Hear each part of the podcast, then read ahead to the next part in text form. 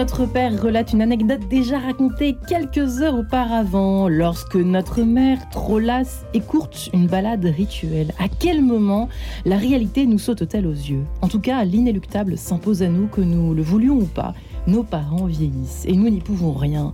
Sauf que ce temps où ils nous tenaient la main pour aller à l'école et nous priaient de terminer notre assiette de purée, ce temps où ils nous astreignaient à demeurer dans notre chambre pour réviser les examens en tout genre, tout ça au fond ne nous paraît pas si loin que cela. Alors peut-être est-ce l'une des raisons pour lesquelles voir nos parents soudain diminuer nous attriste, nous blesse, voire peut-être nous révolte. Bref, Comment tout simplement accepter de voir ses parents vieillir, Marie-Ange de Sens?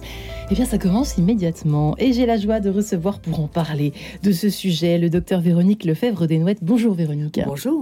Alors, vous êtes toujours spécialisée en psychiatrie du sujet âgé. Vous avez publié euh, aux éditions du Rocher La force de la caresse, prendre soin des plus fragiles avec le cœur. Euh, nous sommes également en compagnie de Catherine Bergeret-Selec. Bonjour Catherine. Bonjour. Vous qui êtes psychanalyste, vous avez publié de nombreux ouvrages, dont La vie à l'épreuve du temps il y a quelques années aux éditions des Clés de Brouwer. Et euh, votre petit dernier qu'on peut citer ce matin est ici Autisme et Alzheimer avec un lien chez RS. Et puis nous sommes également en compagnie d'Emmanuel Ballet de Coqueremont. Bonjour Emmanuel. Bonjour Marie-Ange. Alors vous êtes psychopraticien euh, d'inspiration jungienne. On ne sait pas forcément ce que ça veut dire pour nos auditeurs. Peu importe, vous avez euh, coécrit avec votre épouse Marie-France Ballet de Coqueremont Vos parents ne sont plus vos parents chez Roy en 2020. Et puis on peut citer aussi hein, ce début d'émission votre dernier livre, La thérapie de l'enfant intérieur, toujours chez Erol. Alors j'ai envie de vous citer Simone de Beauvoir pour commencer l'émission qui disait ceci Tous les hommes sont mortels, ils y pensent, un grand nombre d'entre eux deviennent des vieillards, presque aucun n'envisage d'avance cet avatar, disait-elle dans la vieillesse. Alors effectivement, est-ce peut-être l'une des raisons, mesdames les, psychanalystes, euh, au fond, est-ce l'une des raisons pour lesquelles nous n'avons pas envie même de voir d'autres personnes, à commencer par nos propres parents vieillir Qui veut commencer à, répondre? Moi, je veux bien répondre. Eh bien, Véronique Lefebvre. Et bien entendu, on n'a pas du tout envie de se projeter dans une vieillesse avec handicap, avec dépendance. Et je citerai une deuxième phrase de Simone de Beauvoir dans La vieillesse. Les vieillards sont-ils des hommes? À la manière dont la société les regarde et les traite, on peut en douter. Et c'était une phrase avec laquelle je commençais mon dernier livre euh, de l'année dernière, Vieillir n'est pas un crime. Parce qu'on criminalise les vieux. On les met loin, loin des yeux, loin du cœur, dans des EHPAD qu'ils n'ont pas choisis. Et on ne regarde plus un vieillard et d'ailleurs vous regardez que le champ lexical n'est pas bon, on dit toujours des grands vieillards ou des petites vieilles, eh bien on les regarde pas de la même façon. Vrai. On dit même les seniors parce qu'on n'ose pas prononcer le mot vieux comme si c'était une insulte. Oui, on dit les seniors On dit les seniors, c'est la mode. oui. Alors qu'il n'y a rien de plus beau qu'un vieux, si ce n'est deux d'ailleurs, parce que c'est vrai que c'est noble. Vieillir, vieillir c'est une chance, ça veut dire qu'on est toujours vivant. Je vois pas pourquoi les gens en ont peur, parce qu'il y a une porte qui s'ouvre quand certaines portes se ferment. Euh, j'ai presque envie de demander à Emmanuel euh, Ballet de Coqueremont, pourquoi ce livre? Personnellement. On y va, on y va à fond. Hein. Ah oui, d'accord. Pourquoi le livre Vos parents ne sont plus vos parents Qu'est-ce qui s'est passé Qu'est-ce qui s'est passé Mais il, se passe qu'en fait, euh, mon constat en thérapie familiale, c'est celui-ci, c'est que euh, le livre ne remet pas en cause évidemment la filiation. Nos parents, par filiation, restent nos parents et nous restons les enfants de nos parents. Mais on constate qu'en fait, la fonction parentale semble éternelle et donc la position d'éternel enfant semble aussi une norme. Et j'ai le sentiment en fait que ça paralyse l'évolution des liens. C'est-à-dire, expliquez-vous bah, C'est-à-dire qu'on ne peut plus réajuster le lien, on ne peut plus le faire continuer à grandir et à vivre, ouais. parce qu'en fait, on reste enfermé dans euh, cette relation qui est marquée par la fonction, la fonction parentale, la fonction filiale, et qu'à l'intérieur de ces fonctions, dans un système familial, eh bien tout est, et je dirais, euh, euh, noué par des loyautés. Donc, quand les personnes vieillissent, en fait, on constate qu'il y a une vraie difficulté à aborder la vieillesse de nos parents, mais parce qu'en fait, nous n'avons pas réussi à résoudre ce qui avait besoin de l'être dans cette relation. Et en thérapie familiale, je constate d'ailleurs que les deux âges qui s'opposent et qui sont des âges qui peuvent être marqués par la fragilité ou la vulnérabilité, c'est-à-dire l'âge enfant ou l'âge euh, des personnes âgées, sont souvent des personnes qu'on va mettre dans une catégorie de sous-personnes. Mhm. C'est-à-dire que leur intelligence propre, voilà, leur intelligence propre, leur même leur sagesse, même si elle n'est pas pareille chez un enfant que mhm. chez une personne âgée, ne sont pas prises en compte. Ne sont pas considérés suffisamment. En gros, si je comprends bien, ce début d'émission, pour commencer, c'est d'abord une histoire de rôle qui nous pourrit un petit peu nos relations avec nos, parents, qui commencent à décliner un petit peu. Euh, justement, euh, Catherine Exactement. Le bébé est une personne. Hein, c'était, euh, Le bébé est une personne. C'était qui? Dolto? Dolto, et puis le grand journaliste qui a fait l'émission Culte, Le bébé est une personne. Au moment où je vous parle, j'ai déjà oublié son nom, c'est dommage. et là, c'est le vieillard est une personne. Et ça, je suis tout à fait d'accord avec ce que vous dites. Et c'est vrai que quand on a ses parents, entre guillemets, dépendants, on se retrouve dérouté parce qu'on est face à une grosse ambivalence. Vous le disiez en introduction de l'émission, ça peut être de la révolte, ça peut être de la tristesse, et on se dit, mais mon Dieu, moi aussi peut-être un jour. Et c'est lourd à porter. Ça s'appelle aidant familial, jargon de la gérontologie. Les aidants familiales, c'est tout simplement les, gens qui, qui aiment leurs parents ou leurs conjoints. Quand on a une personne proche vulnérable et qu'on l'aide, on est aidant familial. Et les aidants, faut les aider aussi. Et une ambiguïté, c'est-à-dire qu'un mélange de d'inquiétude et de révolte en même temps. Est-ce qu'on peut parler un peu comme ça, Véronique? Est-ce que vous êtes d'accord avec le vieillissement annonce deux choses. D'abord qu'on est toujours en vie et c'est une chance, mais ensuite que moi aussi je vieillis. Et puis il y a un point de rupture et de bascule, c'est-à-dire au moment où la grande dépendance va imposer que je sois le parent de mon parent. Mmh, nous y voilà. Et là, c'est extrêmement compliqué à gérer ce moment-là de bascule. Et même psychologiquement, effectivement, c'est dur complètement. Et moi, à l'hôpital, avec mes collègues psychologues, nous faisons beaucoup d'entretiens familiaux, pas de thérapie parce que c'est pas le lieu, mais le moment où on doit décider pour autrui, d'entrer en institution, euh, de faire ou non une fin de vie euh, comme elle aurait souhaité ou pas, de préparer l'enterrement ou pas, de, de se positionner. Personne ne veut se voir vieillissant avec des handicaps et finir sa vie. Et la Covid nous a montré qu'on finissait sa vie trop vite à toute vitesse. On n'était pas préparé. Tout d'un coup, euh, euh, la semaine, le lundi, la personne va bien à la Covid et, le vendredi, on annonce qu'elle va mourir. Mmh. Et partir sans faire les adieux, ça a été quelque chose de dramatique. Et vous savez que sur les 160 000 morts, 90% ont plus de 65 ans. Mmh. Donc on a traversé, euh, mais une guerre psychologique, une guerre des civilisations. oui, donc il y a la question du vieillissement qui paraissait invisible de notre société, de notre paysage médiatique ainsi que donc la mort et le vieillissement, je les mets en même temps puisque c'est un peu ce que vous dites entre les lignes finalement, euh, Véronique. Et euh, ça nous justement, ça revient à la question que vous évoquiez au, départ, la question des rôles, puisque euh, si on n'accepte pas de vieillir, on veut rester d'éternels enfants également aux yeux de la société. Il y a un petit peut-être quelque chose un peu comme ça aussi qui joue. oui, mais pour terminer sur les rôles, à fait. Bah, si je puis dire, duel de Coqueremont dans, ma pratique, je constate que justement ces, fonctions, que ce soit aidant familial ou parent de son parent, sont particulièrement toxiques et problématiques pour un grand nombre de personnes. Parce qu'en fait, toxique en fait? En quoi bah, ça fait du mal à, Parce que en fait, tout simplement, elles, les personnes sont dans une tension en fait intrapsychique. Pourquoi? Parce que elles remplissent une fonction et un rôle en ayant le sentiment de ne pas avoir forcément eu ce, ce, dont elles avaient besoin durant l'enfance. Ah, voilà, nous y voilà. Et donc, en fait, c'est la notion. Euh, alors, donc, beaucoup de gens le font par devoir. On entend quand même beaucoup dans le cabinet, il faut pas se leurrer, des gens qui disent vivement que mon parent meurt. Même si la mort du parent est douloureuse, on veut se débarrasser parce qu'en fait, on est mis en tension par le fait d'être mis dans une position de parent de son parent, mais qui n'est pas acceptable pour des parties intérieures euh, qui n'ont pas suffisamment été euh, choyées ou nourries. Donc ça crée vraiment des problématiques. en même temps aux lacunes affectives. oui, oui, et puis parce que parce que le parent vieillit, on commence à comprendre que le deuil que l'on n'a pas fait, c'est-à-dire le deuil de l'amour que l'on aurait eu besoin de recevoir, mais que l'on n'a pas reçu, et eh ben ce deuil, il est là.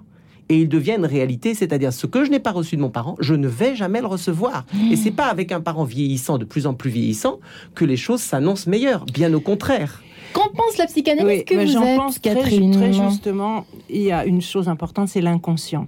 Et justement, au moment où on voit ses parents, soit au début de la vieillesse, soit en grande vieillesse, quand ils vont mal, parce que parfois ils peuvent aller très bien et on les voit vieillir, on est tout simplement ému ou content parce que parfois c'est pas parce qu'on est vieux qu'on va mal. Parfois ils sont vieux et ils retombent amoureux et ça peut mm. également tomber dans une déclencher une rivalité parce que nous on va pas on va pas si bien que ça dans notre couple par exemple. Mais c'est le dip. Le dip ressurgit très tard dans la vie. C'est-à-dire qu'il y a une ambivalence. Le dip ressurgit très, tard. très tard dans la vie. C'est-à-dire que quand on vieillit, les sentiments ambivalents qu'on a éprouvés pour ses parents d'autrefois ressurgissent et se reportent aujourd'hui soit sur les soignants, soit sur nos enfants. Et les enfants qui n'en sont plus, qui sont adultes, ils sont également repris dans une rivalité avec leurs parents. C'est-à-dire qu'on voudrait faire la paix, on voudrait accompagner ses parents dans la mort. Je pense aux rivalités mère-fille qui se réveillent sur le lit de mort des parents.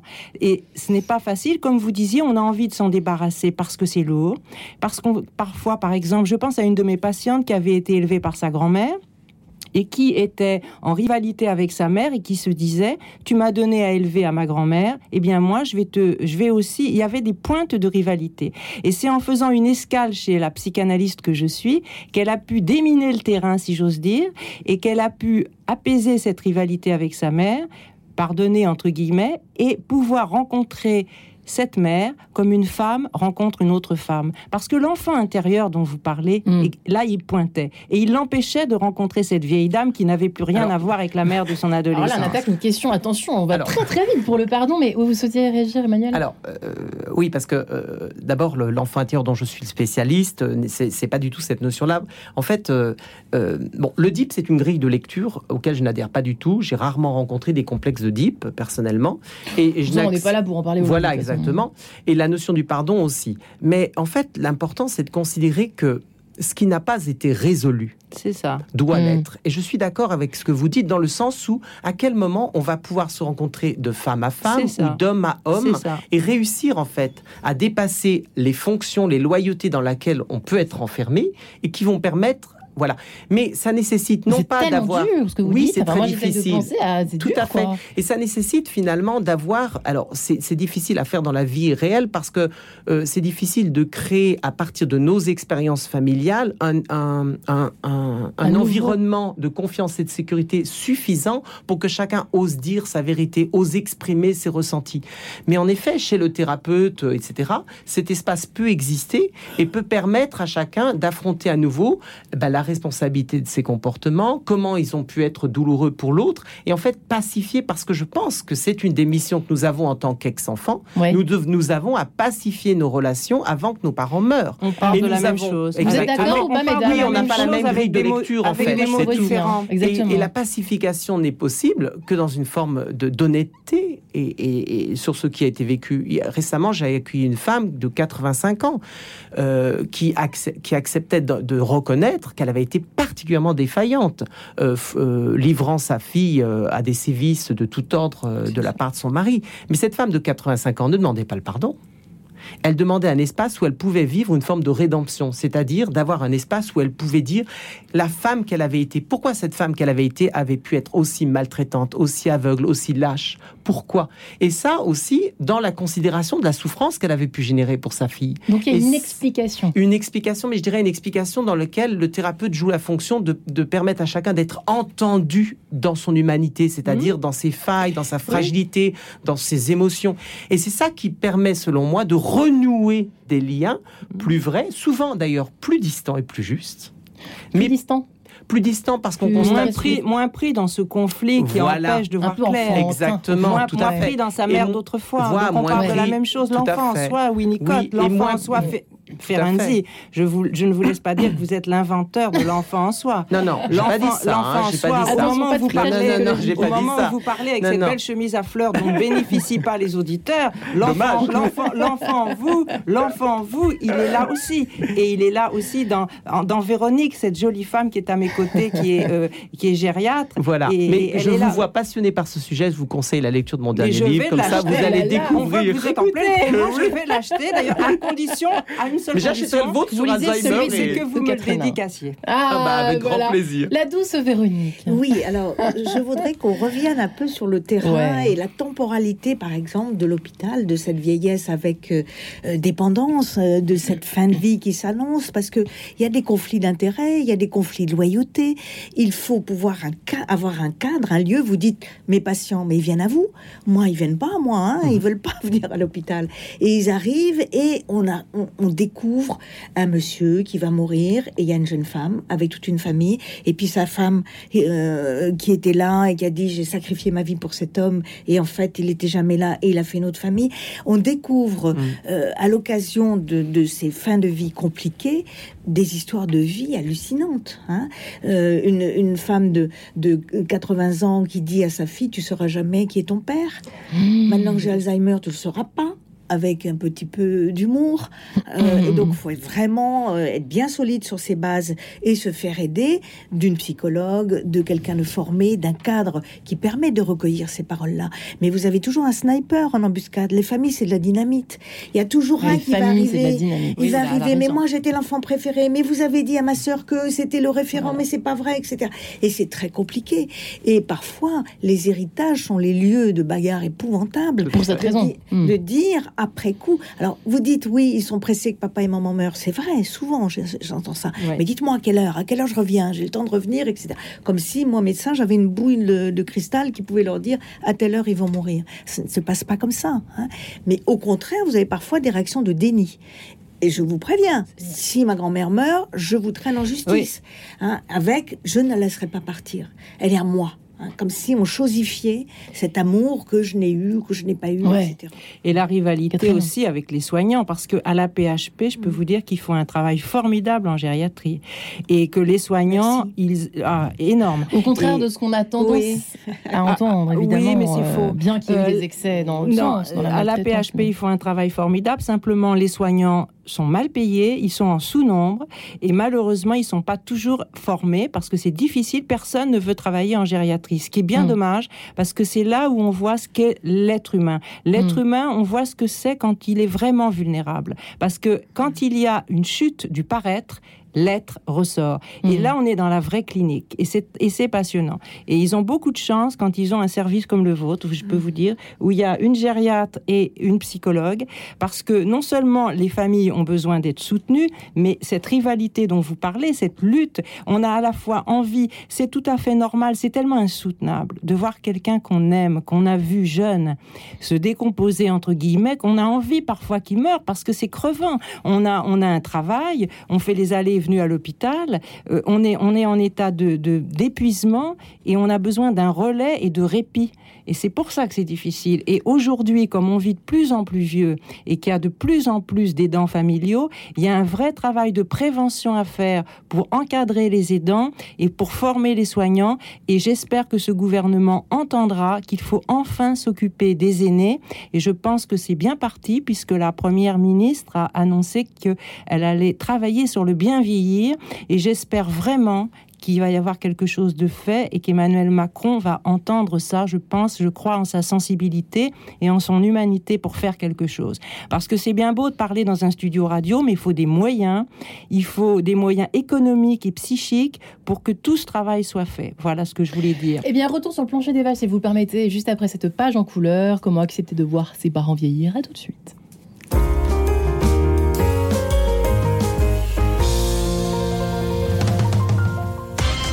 Tout doux, Vincent Bellotti.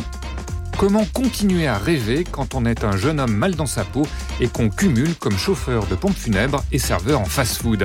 Eh bien, c'est l'histoire d'Aurélien, alias Harry, dans Zéro Gloire, le premier roman direct et incisif de Pierre Guénard, le leader fondateur du groupe rock Radio Elvis.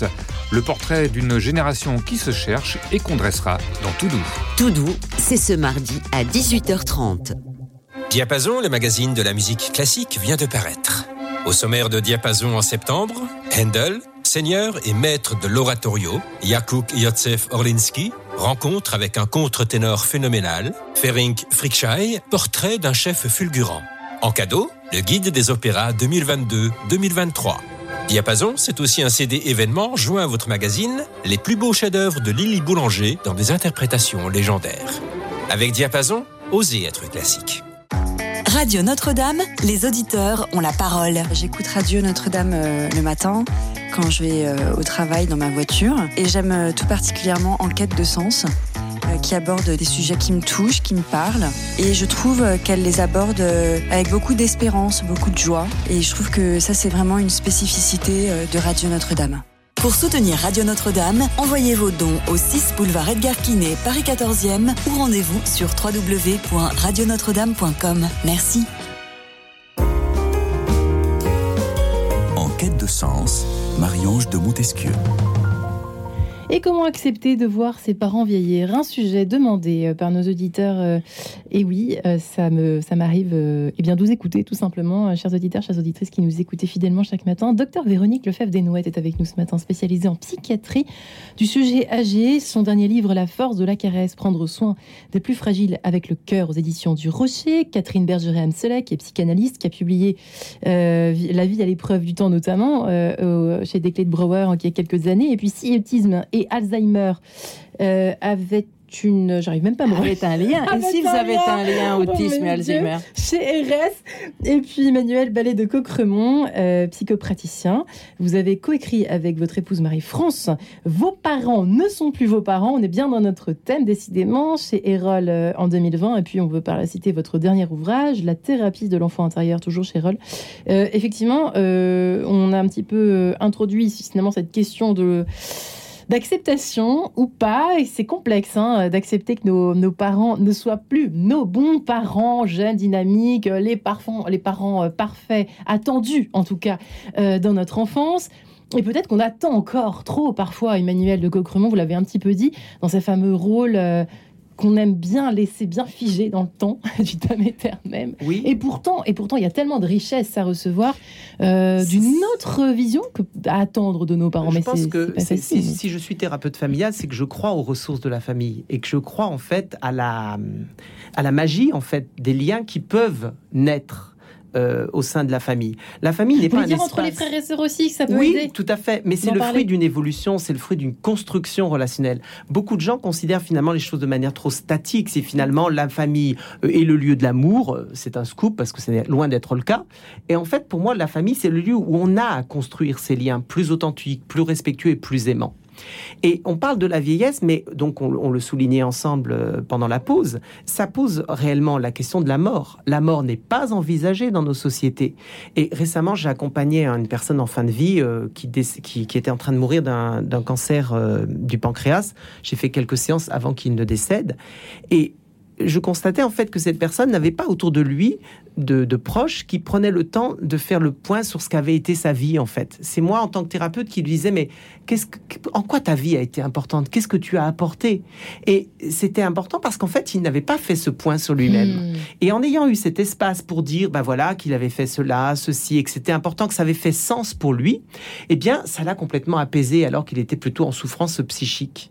Et ça c'est quelque chose que on, on se refuse à l'intérieur des familles si on n'envisage pas la mort. Envisager la mort, c'est envisager le fait que nos parents vont bien disparaître et qu'il est temps d'avoir une discussion avec eux, pas uniquement sur ce qui nous a, pu nous manquer, ce qui a été problématique, mais aussi sur ce qu'a été leur vie.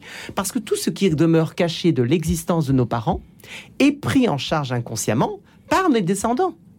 Donc, euh, c'est Jung qui disait très bien que la vie non vécue de nos parents est, est, totalement toxique, en fait. Donc, nous avons la, vie non vécue de nos parents est complètement toxique parce que bah, ça veut dire que ce que nos parents n'ont pas vécu ou ont rêvé de vivre est pris en charge inconsciemment par les descendants.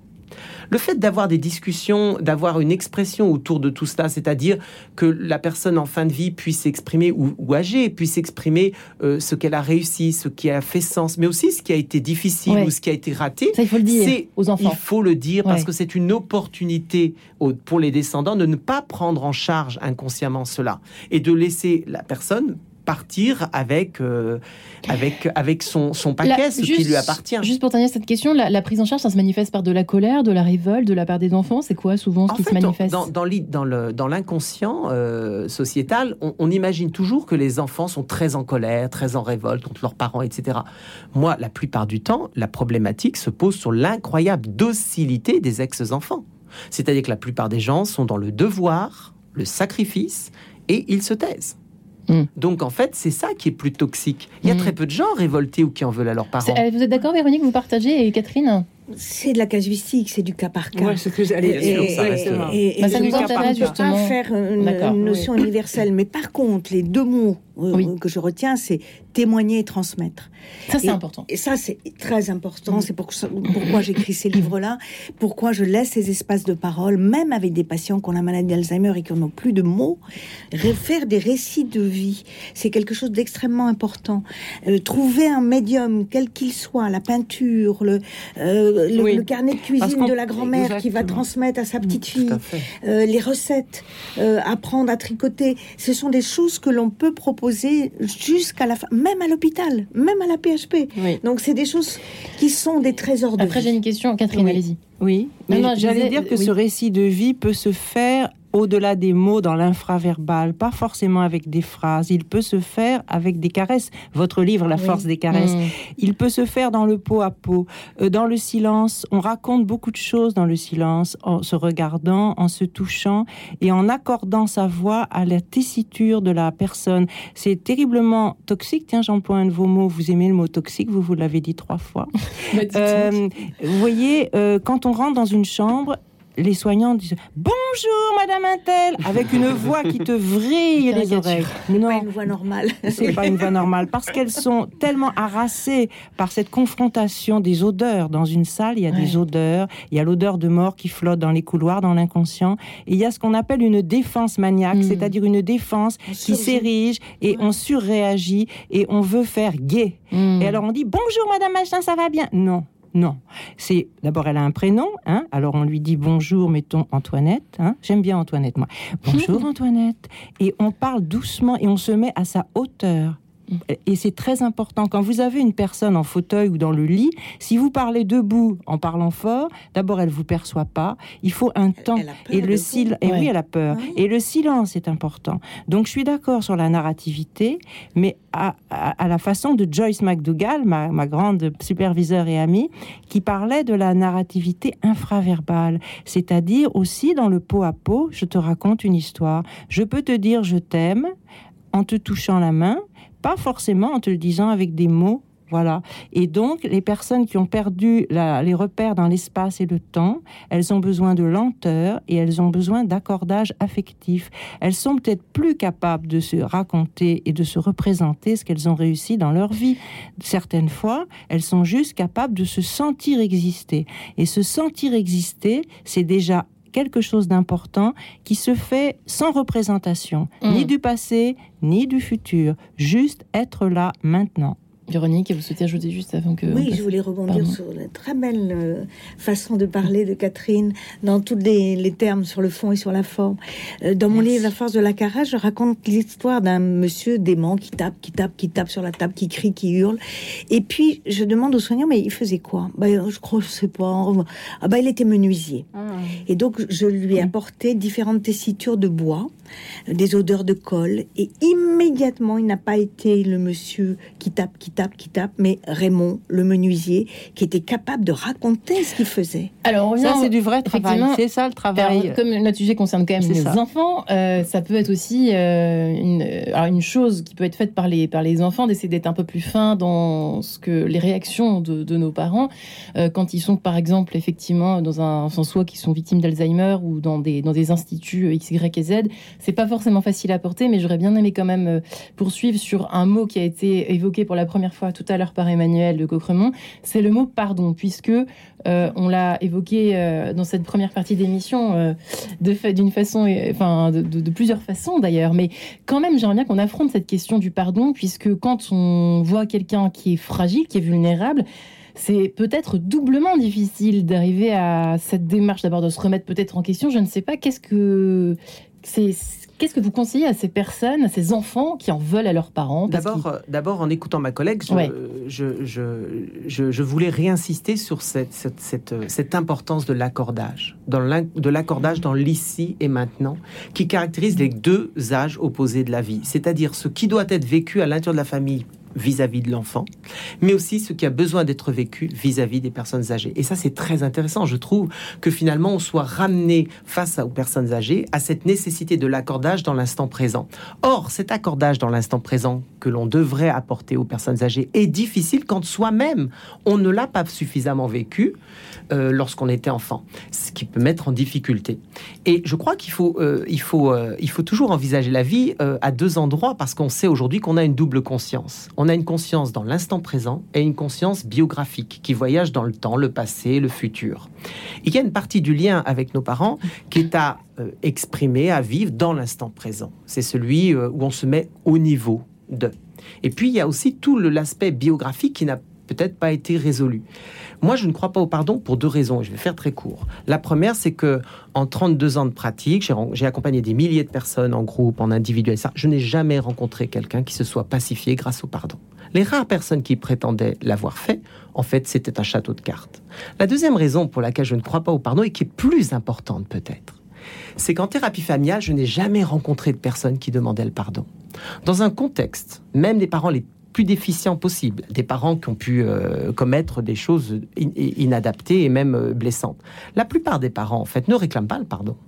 Mis dans un contexte de confiance et de sécurité, ils demandent à pouvoir être entendus et à pouvoir être accompagnés à entendre et à faire face à la souffrance qu'ils ont pu générer chez l'autre. C'est-à-dire que dans la famille, nous avons à recréer cette dimension de compassion, de responsabilité et de liberté.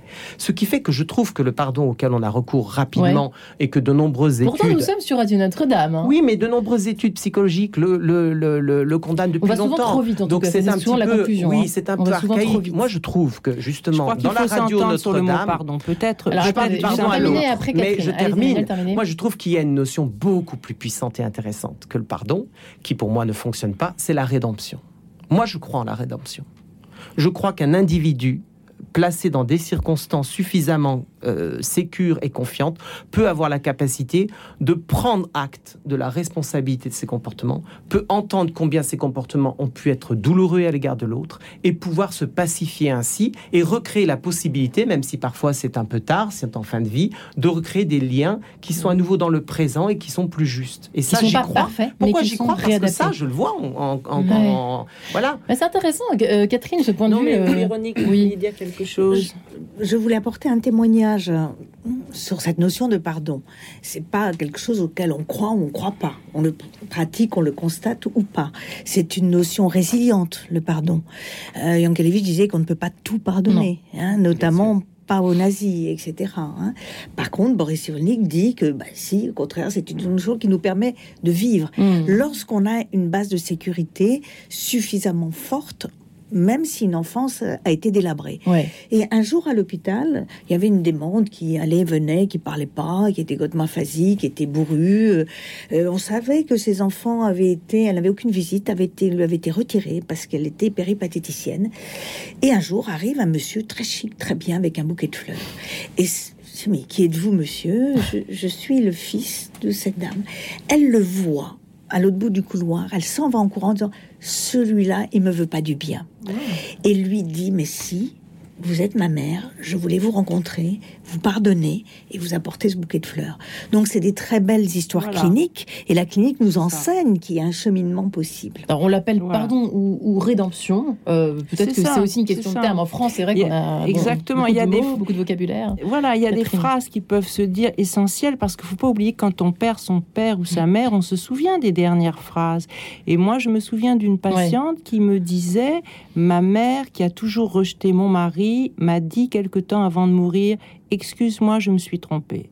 Et son Excuse-moi, je me suis trompée, elle restait chez cette femme qui se disait Elle a enfin reconnu que le choix de mon mari était le bon. Et c'est très important, au-delà de toutes les, les péripéties qu'elle passait, puisqu'elle passait son temps à essayer de construire des protocoles pour projeter pour protéger sa mère qui était à domicile. Et cette mère, en rivalité avec sa fille, qui se méfiait de façon paranoïaque de sa fille, détruisait tout ce qu'elle avait construit comme protocole. Donc, elle ne pouvait pas accompagner sa mère dans la vieillesse, malgré toute sa bonne volonté. Elle a fini par lui trouver une unité de soins palliatifs où les choses, grâce à la psychologue, se sont un peu apaisées justement. Et quand elle a recueilli cette phrase, excuse-moi, je me suis trompée sur ton mari, c'est quelqu'un de bien, appelons-le rédemption, pardon, appelons-le comme on veut, ce n'est vraiment pas important les mots là il s'est passé quelque chose, quoi. Il s'est passé une reconnaissance. Et cette fille, cette femme, parce qu'elle était quand même, elle avait à peu près 40 ans, elle était, elle était jeune encore, et eh bien, elle était, elle était contente d'entendre sa mère là. Et elles, ont pu euh, déguster euh, dans ce dernier élan avant la fin quelques huîtres et du champagne qui était euh, cet élan de, de pulsion de vie qui se produit parfois avant de mourir. Il y a un moment où on va beaucoup mieux et c'est le dernier moment à saisir. Et Michel de Musan, qui est un psychanalyste, a écrit de merveilleux euh, écrits, notamment un article qui s'appelle Le travail du trépas, qu'on trouve dans un livre de l'art à la mort, qui est un petit bijou, parce qu'on voit ce que c'est l'accompagnement d'une personne qu'on aime qui va mourir, et comment cette fusion doit euh, se faire quand on est au lit du malade, même si on est parent ou enfant, eh bien là, il y a une fusion qui se fait. Il faut pas se laisser prendre dedans après. C'est là où on a besoin après d'être aidé dans l'après-coup du deuil par un psy, euh, parce qu'on s'est donné à fond. Et donner sans se perdre, c'est très difficile, comme disait Claude Révaud d'Allonne. Elle le disait pour la maman avec son bébé. Moi, je le dis quand on accompagne ses vieux parents à mourir, puisque j'ai hélas accompagné mes deux parents. Et donc, je connais un petit peu la chose. Parler, en oui. en tant que fille, enfant. exactement. Ex-enfant, pardon, Emmanuel de Ex-enfant, voilà. Yves Montand nous chante les feuilles mortes tout de suite et on se retrouve immédiatement après. À tout de suite. Radio Notre-Dame.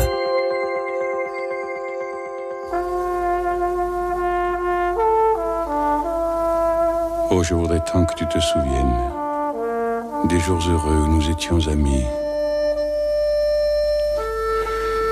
En ce temps-là, la vie était plus belle et le soleil plus brûlant qu'aujourd'hui. Les feuilles mortes se ramassent à la pelle, tu vois, je n'ai pas oublié. Les feuilles mortes se ramassent à la pelle, les souvenirs et les regrets aussi. Et le vent du nord les emporte dans la nuit froide de l'oubli. Tu vois, je n'ai pas oublié la chanson que tu me chantais. C'est une chanson qui nous ressemble. Toi tu m'aimais et je t'aimais. Nous vivions tous les deux ensemble. Toi qui m'aimais moi qui t'aimais, mais la vie sépare ceux qui s'aiment tout doucement, sans faire de bruit, et la mer efface sur le sable les pas des amants désunis.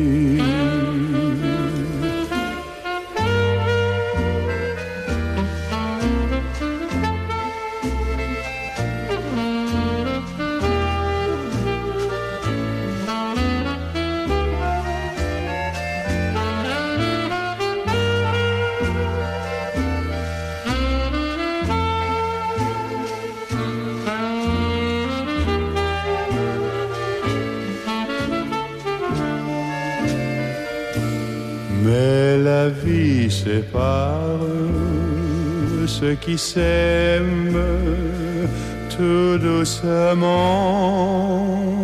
sans faire de bruit. Et la mer efface sur le sable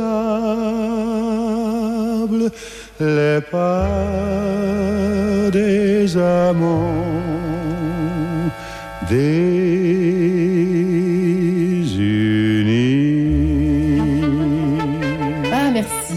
ça fait du bien, ça dépassionne un peu ce débat aujourd'hui, cette émission avec les feuilles mortes. Comment accepter de voir ses parents vieillir? À quel point ce n'est pas chose aisée pour tout le monde? Véronique Lefebvre des Nouettes est avec nous ce matin, elle qui est docteur spécialisée en psychiatrie du sujet âgé et son livre La force de la caresse, prendre soin des plus fragiles avec le cœur rocher. Euh, Catherine Bergerem-Selec, euh, qui est psychanalyste, qui a publié euh, notamment La vie à l'épreuve du temps au DDB des clés de Brouwer en, 2009. Et si autisme et Alzheimer avaient un lien chez RS, Emmanuel Ballet de Cocremont, psychopraticien qu'il est, qui a co-écrit avec Marie-France de Cocremont, sa femme, Vos parents ne sont plus vos parents chez Erol et La thérapie de l'enfant intérieur chez le même éditeur. Justement, je me tourne vers vous, Emmanuel, à ce moment-là précis de l'émission, toujours sur plancher des vaches, moi et mon plancher des vaches. Euh, c'est euh, à qui de parler en premier, de faire œuvre de réaccordage, si pour reprendre votre terme, se réaccorder. Est-ce le parent ou est-ce l'enfant quand il y a un petit peu des, on sent qu'il y a des tensions, des choses? Comment comment ce qu'on En fait, il n'y a pas de règle. C'est, je crois que c'est une question de courage c'est une question de courage de d'oser en fait euh, briser cet équilibre, ce qu'on appelle l'homéostasie, qui fait que on ne veut pas on ne veut pas euh, confronter, euh, on veut pas se confronter au changement. Souvent, on a très peur en fait que de faire davantage souffrir l'autre, etc. Mm. Euh, vous citiez là tout à l'heure cet exemple de cette femme, cette mère qui, qui, dit bah, je me suis trompée. C'est elle qui fait le premier pas finalement d'accordage. Mais ça peut être un enfant. Il n'y a pas de règle un ex-enfant. Il n'y a pas de règle. Ce qui est important, c'est de sortir de cet équilibre qui prétend qu'en fait dire les choses va va va faire, enfin, va empirer les choses. En fait, ça faut jamais dire ça. C'est une, c'est une, erreur. C'est une, erreur. C'est une erreur. Même si on passe par un moment de crise, même si ça peut être difficile et douloureux, il vaut mieux. Moi, je l'ai vécu à titre personnel, puisque pendant des années, euh, ma, ma sœur a été abusée par le, le, mari de ma grand-mère, et pendant des années, on me disait ne dis rien à ta grand-mère, ne dis rien à ta grand-mère. Elle est âgée elle ne le supportera pas, tu vas la faire mourir. On entend elle plein de, de Mais oui, on entend très souvent cette phrase. C'est tellement comme si alors on parlait en début d'émission de ces de ces de ces personnes âgées qui sont mises en position de sous-personne, c'est-à-dire incapables de faire, faire, face à une réalité, à une vérité, à une vérité, etc.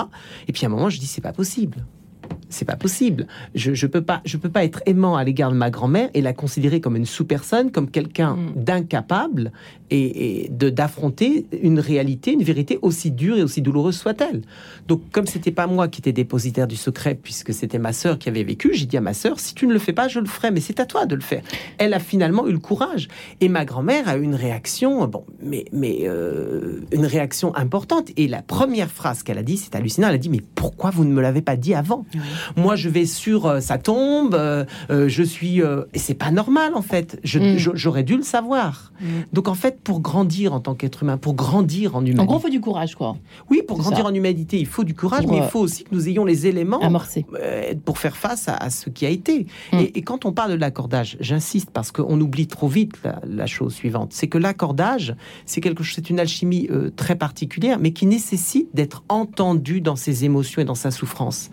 L'accordage ne peut s'appuyer que sur la compassion. Et la compassion. Donc voilà maman les ou voilà papa, voilà comment moi j'ai perçu les, choses. il ne s'agit pas, quand on travaille comme ça, il ne s'agit pas de dire c'est à l'un ou à l'autre de ressentir la souffrance de l'autre et de la reconnaître, etc.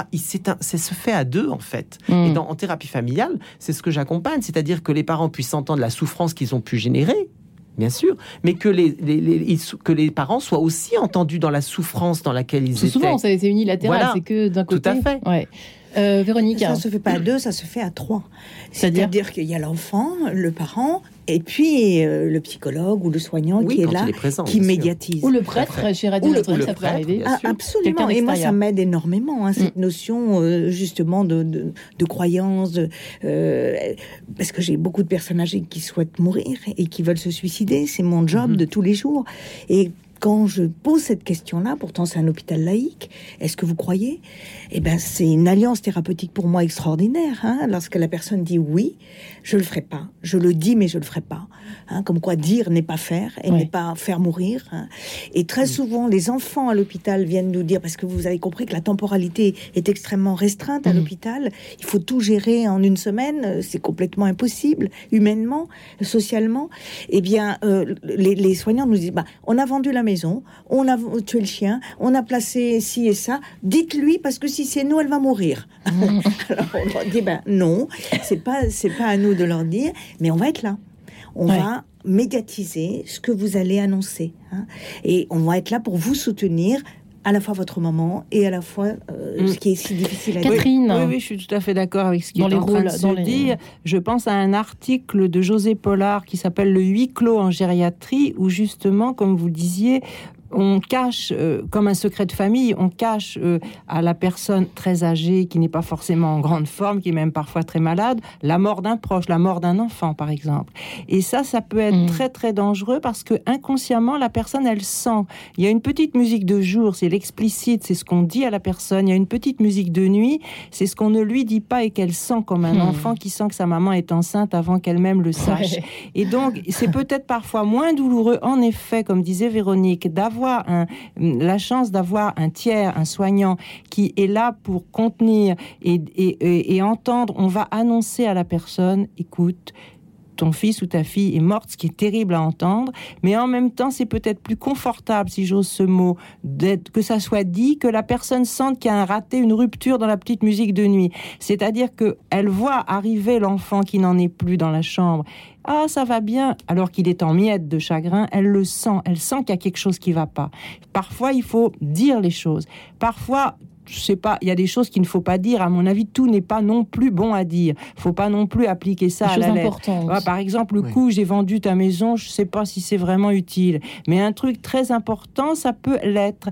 Parce que, euh, en effet, quand on est vieux et qu'on va pour mourir, on en reste adulte. On perd pas son statut d'adulte quand on est vieux.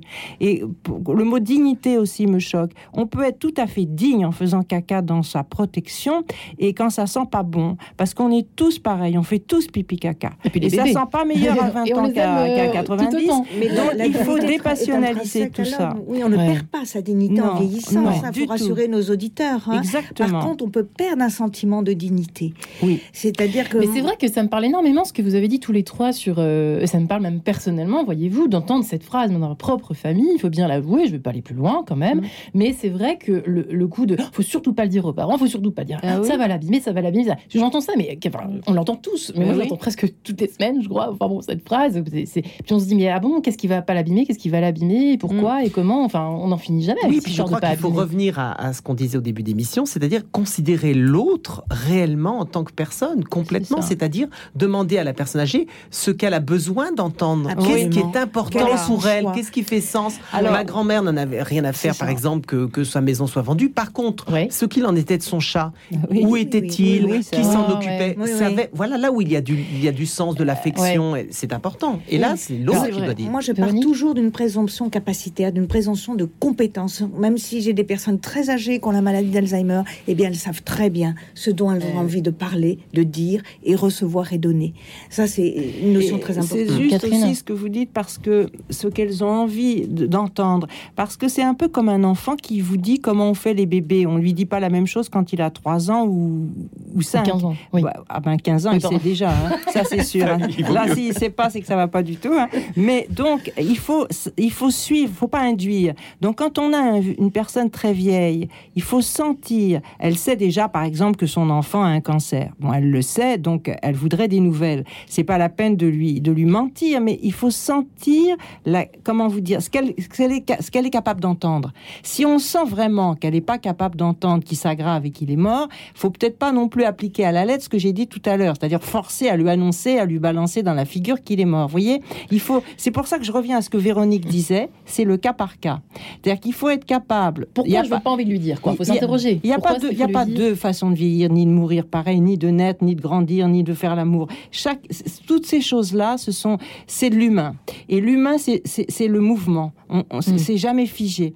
Donc il faut au fond être capable de. C'est pour ça que les soignants, les psys, les, ça peut même être un un tiers, un tiers, ça peut être la personne qui fait le ménage dans la chambre. Hein. La présence d'un tiers fait que on, se déprend de la problématique dans laquelle on s'était pris les pieds dans le tapis, et ça permet d'ouvrir un espace, un espace de jeu, comme disait Winnicott, un espace transitionnel, ni tout à fait dedans, ni tout à fait dehors, un, un sas, comme on dit aujourd'hui.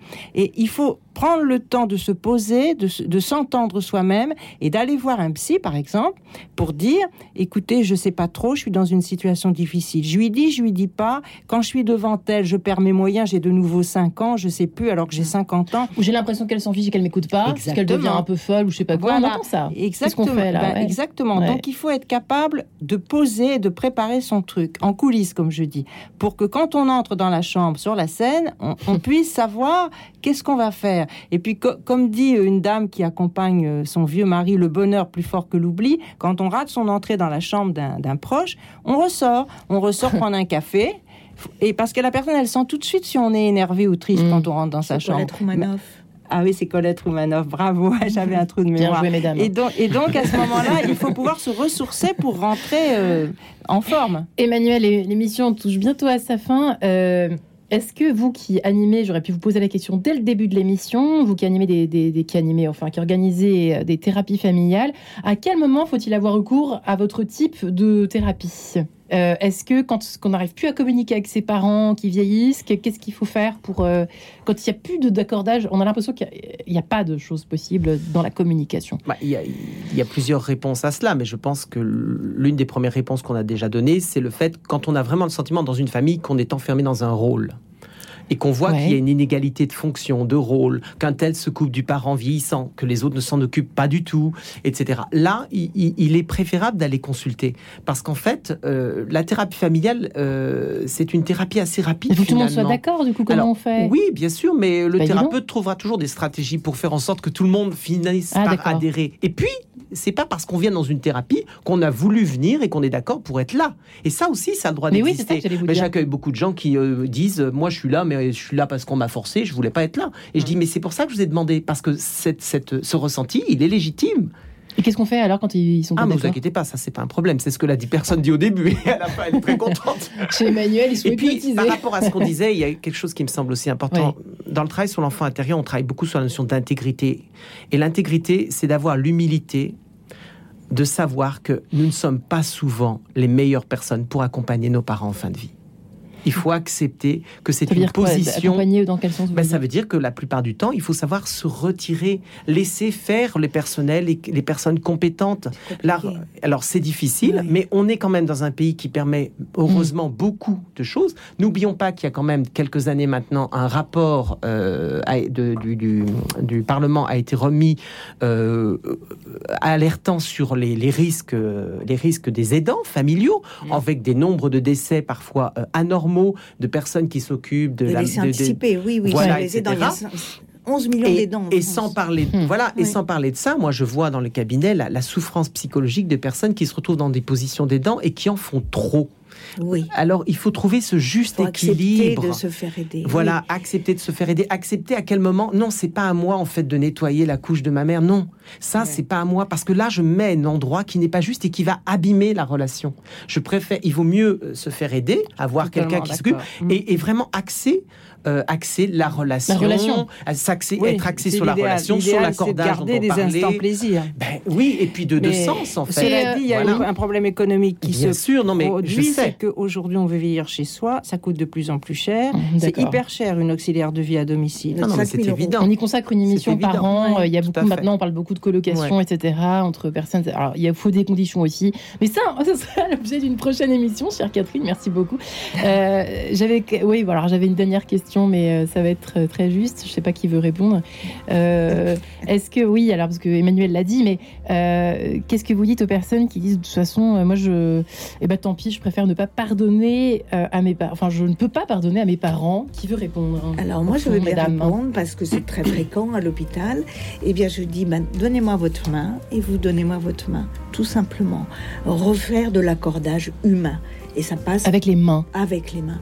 Et là, il y a pardon, il n'y a pas pardon, on est ensemble, on est là pour parler et ensuite la parole peut venir. Eh bien, ce fut le mot de la fin, chère Catherine. Je suis désolée, je vous coupe la chic. Mais c'est très joli. Ah, c'est magnifique. Très joli. Merci, chère Véronique euh, Desnouettes et votre livre La force de la caresse, prendre soin des plus fragiles avec le cœur rocher. Il me reste juste assez de temps pour euh, reciter vos deux ouvrages, Messieurs, Dames, Catherine Bergeriam-Selec et Si autisme et Alzheimer avaient un lien chez RS et Manuel Ballet de Cocremont. Merci également à vous. Euh, vos parents ne sont plus vos parents chez Erol et la thérapie de l'enfant intérieur, toujours chez Erol. Merci infiniment à vous trois et prenez soin de vos parents. Merci beaucoup. Retrouvez le podcast de cette émission sur le www.radionotre-dame.com.